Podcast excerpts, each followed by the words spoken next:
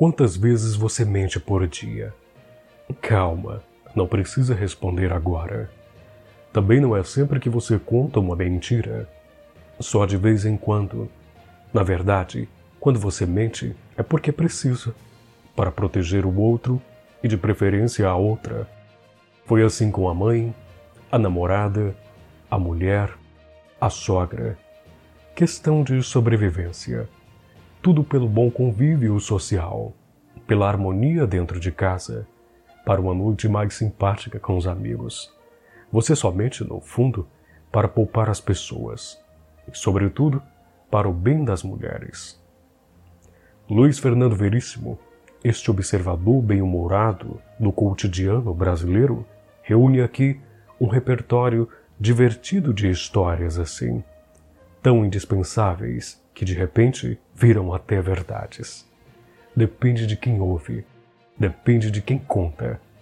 As mentiras que os homens contam reúne crônicas do autor sobre os temas, espalhadas em vários de seus livros ou publicadas nos jornais.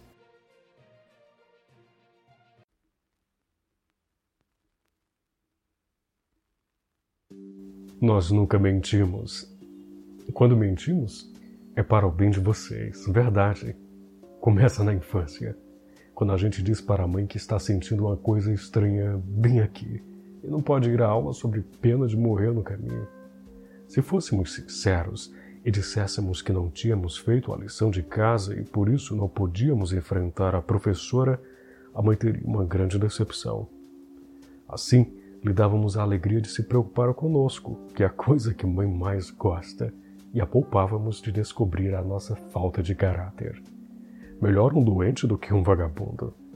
E se ela não acreditasse e nos mandasse ir à escola de qualquer jeito, ainda tínhamos um trunfo sentimental. Então vou ter que inventar uma história para a professora. Querendo dizer, vou ter que mentir para outra mulher como se ela fosse você. Está bem, fique em casa estudando. E ficávamos em casa, fazendo tudo menos estudar, dando-lhe todas as razões para dizer que não nos aguentava mais, que é outra coisa que mãe também adora. A primeira namorada.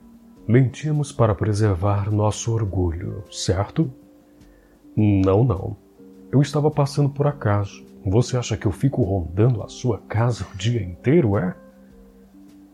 Mas o que vocês pensariam se nós disséssemos: sim, sim, não posso ficar longe de você. Penso em você o dia inteiro. Aqueles telefonemas que você atende e ninguém fala, sou eu. Confesso, sou eu. Vamos nos casar. Eu sei que eu só tenho 12 anos e você tem 11, mas temos que nos casar senão eu morro.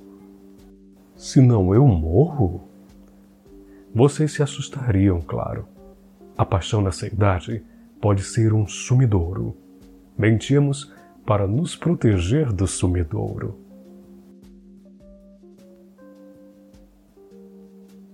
Outras namoradas, outras mentiras.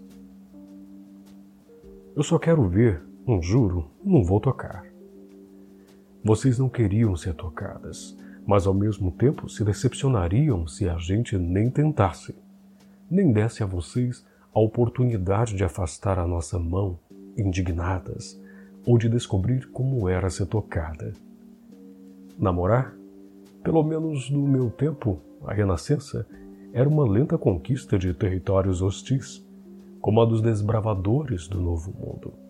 Avançávamos no desconhecido centímetro a centímetro, mentira a mentira. Pode, mas só até aqui. Está bem, não passo daí. Jura? Juro. Você passou, você mentiu. Me distraí. Dávamos a vocês todos os álibis, todas as oportunidades para dizer depois que tudo acontecera devido à nossa calhordice, e não à vontade que vocês também sentiam. Não mentíamos para vocês, mentíamos por vocês. Os verdadeiros cavalheiros eram os que enganavam as mulheres. Os calhordas diziam abjetamente a verdade, não faziam o que juravam que não iam fazer, transferindo toda a iniciativa a vocês. É ou não é? Mas isso tudo mudou desgraçadamente bem quando eu deixei para trás as tentações do mundo e entrei para uma ordem, a dos monógamos. A revolução sexual, que um dia ainda vai ser comemorada como a Revolução Francesa, com a invenção da pílula anticoncepcional correspondendo à queda da Bastilha e o fim dos sutiãs ao fim da monarquia. E o termo sans-culotte, claro, adquirindo um novo significado, tornou o relacionamento entre homens e mulheres mais franco e desobrigou os homens de mentir para as mulheres para salvar a honra delas. Aliás, dizem que a coisa virou de tal maneira que hoje a mentira mais comum dita pelos homens é: Esta noite não, querida, estou com dor de cabeça. Não sei. Mas continuamos mentindo a vocês para o bem de vocês.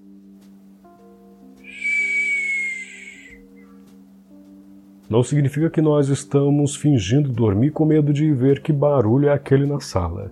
Significa que estamos fingindo dormir para que você vá ver com seus próprios olhos que não é nada e pare com esses temores ridículos. E se for mesmo um ladrão, nos avise a tempo de pular pela janela. Fiquei fazendo companhia ao Almeidinha. Coitado, ele ainda não se refez. Significa que a nova gata do Almeidinha só saía com ele se ele conseguisse um par para a prima dela. E nós fazemos tudo por um amigo. Mas não queremos estragar a ilusão de vocês de que a separação deixou o Almeidinha arrasado como ele merecia. Está quase igual da mamãe.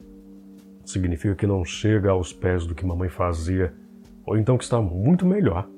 Mas que o importante é vocês não se sentirem nem tão ressentidas que decidam atirar o doce na nossa cabeça e depois se arrependam, nem tão confiantes que parem de tentar ser iguais à mamãe. E no dia que a gente disser que está sentindo uma coisa estranha bem aqui, só para não ir trabalhar e ficar vendo o programa da Xuxa, vocês não digam, comigo essa não pega, e nos botem para a rua